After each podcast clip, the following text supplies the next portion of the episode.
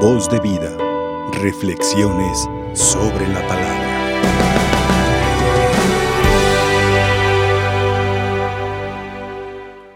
Pues con gran alegría, con mucha esperanza, pues comparto estas ideas, esta meditación de esta palabra del Señor que hemos escuchado hoy.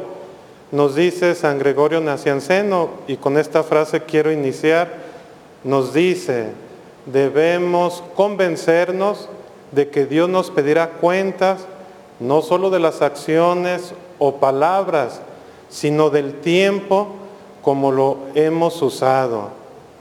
Así nos dice San Gregorio.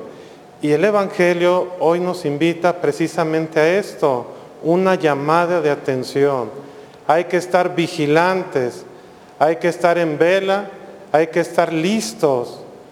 Pero ¿cuáles pueden ser las formas de que un eh, sirviente esté esperando a su Señor? Tristemente a veces, pues durmiendo, tristemente descuidando, tristemente confiándose en una vida tibia o mediocre. Y el Señor dice, puede llegar en la noche, en medianoche o en la madrugada, y dichosos si los encuentra en vela. Y utiliza la figura otra vez de la boda, es decir, el reino de Dios que es, es gozo, es alegría, es fiesta, es esperanza, porque en una boda, ¿qué es lo que nos genera? La expectativa, una vida mejor, porque dos personas han unido sus vidas en un proyecto de santidad, de gozo, de alegría. Por eso en todas las bodas hay ese gozo y el reino de los cielos es así. Se nos invita a las bodas del Cordero. Bueno, pero hay que estar vigilantes. ¿Y cuál es la reacción contraria? El cansancio, el sueño. Nos puede llegar el sueño, el cansancio y en un primer momento el aburrimiento. Poniendo, por ejemplo, en la carretera, si son muy rectas, pues puede venir cansancio, aburrimiento. ¿Y qué puede pasar después? Un accidente, la muerte. O también en ese sueño puede ser eh, por una enfermedad la tristeza con la depresión. Personas que quieren estar dormidas para evadir la realidad, la sociedad. Y esa enfermedad también les genera muerte. Entonces cuando estamos adormilados, estamos cansados en la fe, ¿qué nos puede generar? Muerte. Hay muchas ideas en el mundo que llegan y como estamos dormidos en la fe, nos podemos seguir. Pero ¿a dónde nos van a conducir? A la muerte. Entonces el Señor nos está previniendo.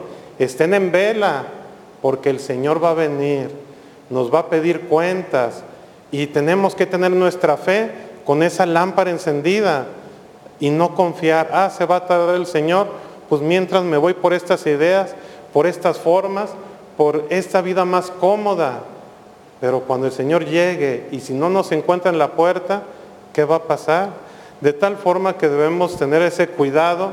El Papa Francisco nos ha advertido, cuídense de las colonizaciones ideológicas que nos pueden apresar que nos pueden manipular. Tenemos que estar vigilantes para seguir la verdad. Y por eso, ¿qué forma podemos nosotros estar en vela, preparados?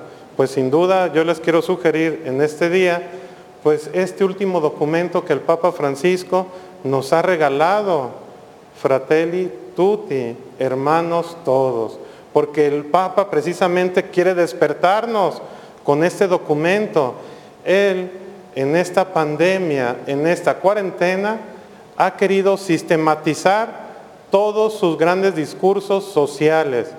¿Por qué lo quiso escribir?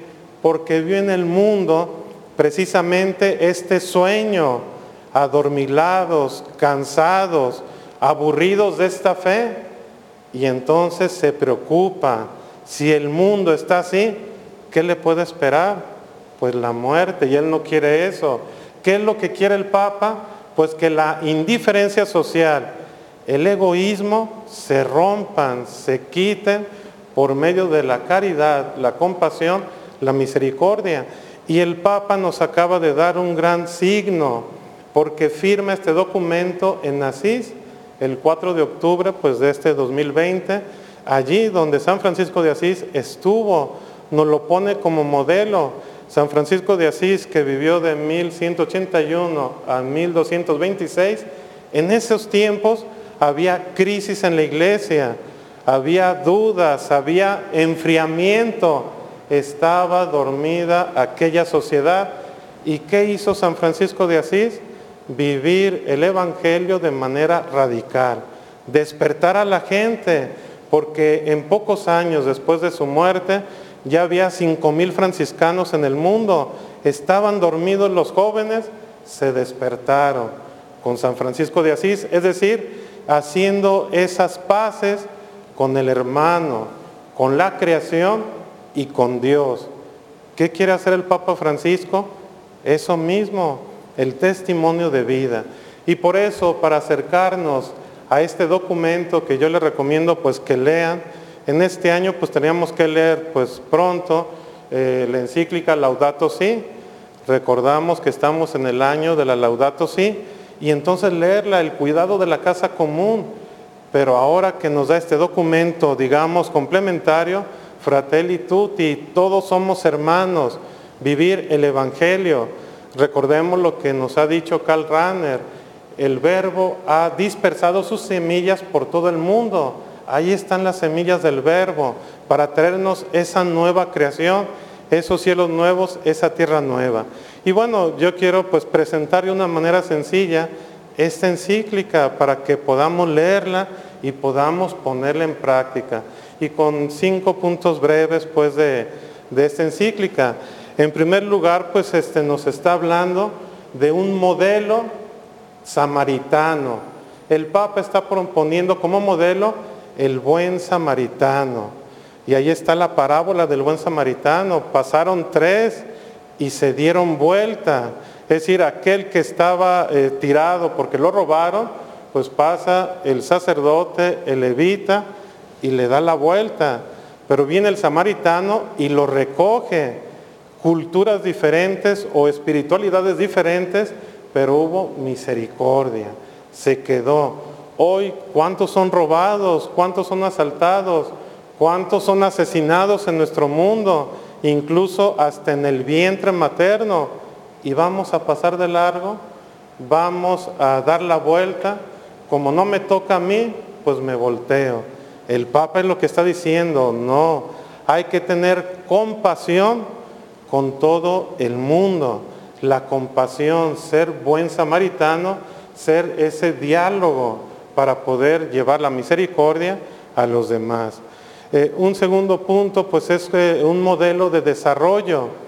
¿Qué nos dice también el Papa en la encíclica?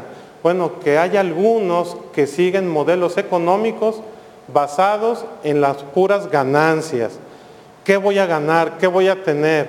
Y dice el Papa, y no dudan en explotar, descartar o hasta matar por tener ganancias. Y el Papa en uno de sus discursos dice, cuando hay una ambición desenfrenada por el dinero, ese es el estiércol del diablo. Y así lo dice el Papa de fuerte. ¿Qué le está pidiendo a los empresarios? Pues que creen este, trabajos para personas, porque nos dice el Papa que la antropología actual se ha rebajado, se ha reducido y que tenemos que reconocer y amar la dignidad de la persona. Somos personas todos y se debe de respetar.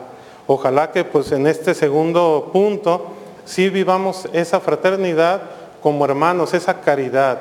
Un tercer punto que le preocupa al Papa son los migrantes. Ha aumentado la migración pues en todo el mundo. ¿Y qué dice el Papa? En primer lugar dice que los países de origen ayuden para que no eh, les eh, avienten a las personas a salir de su tierra para buscar un mejor porvenir, que ayuden para que haya las oportunidades en su país de origen. Por eso hoy la misa pues pedimos por los prófugos, por los que están fuera, que el Señor les ayude.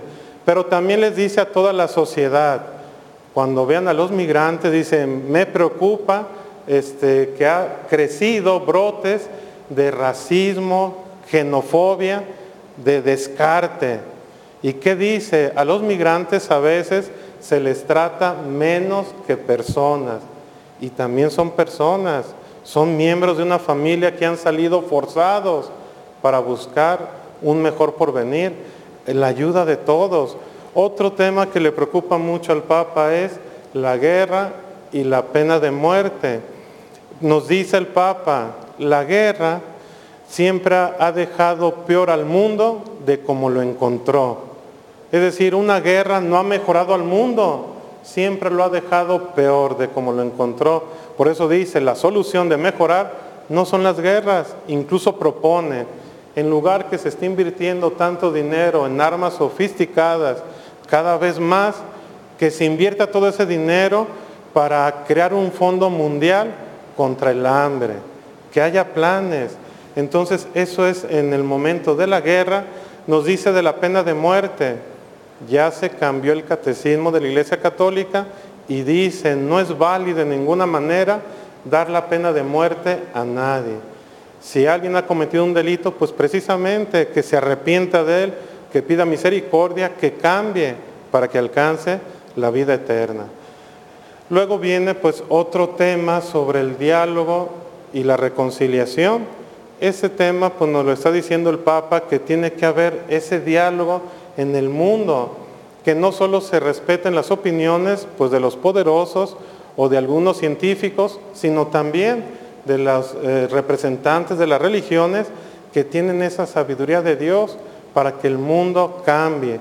Y nos dice, son hijos de Dios aquellos que han adquirido el arte de la paz y que lo ponen en práctica.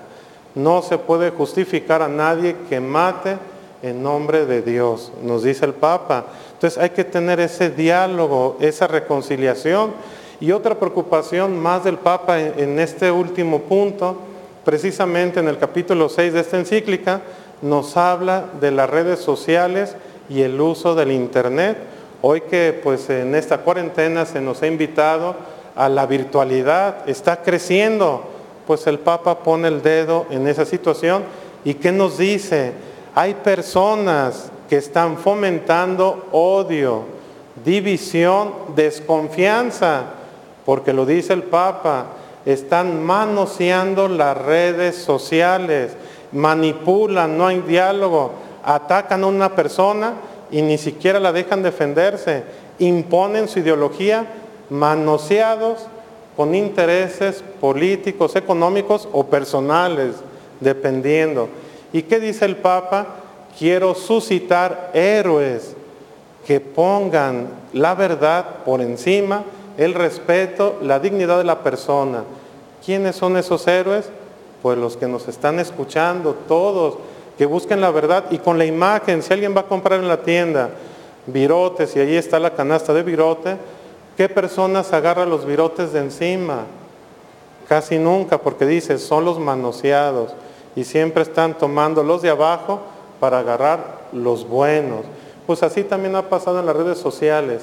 Encima han manoseado, han quitado la verdad y quiere héroes que abran y saquen la verdad sin duda el Internet es bueno, pero hay que utilizarse con verdad, con diálogo, con fraternidad, con caridad. Por eso, para concluir, pues es recordar esta frase de San Gregorio Nacianceno, debemos convencernos de que Dios nos pedirá cuentas, no solo de las acciones o palabras, sino del tiempo de cómo lo hemos usado. Pues que lo usemos para vivir en caridad, en compasión. Que así sea. Voz de vida. Reflexiones sobre la palabra.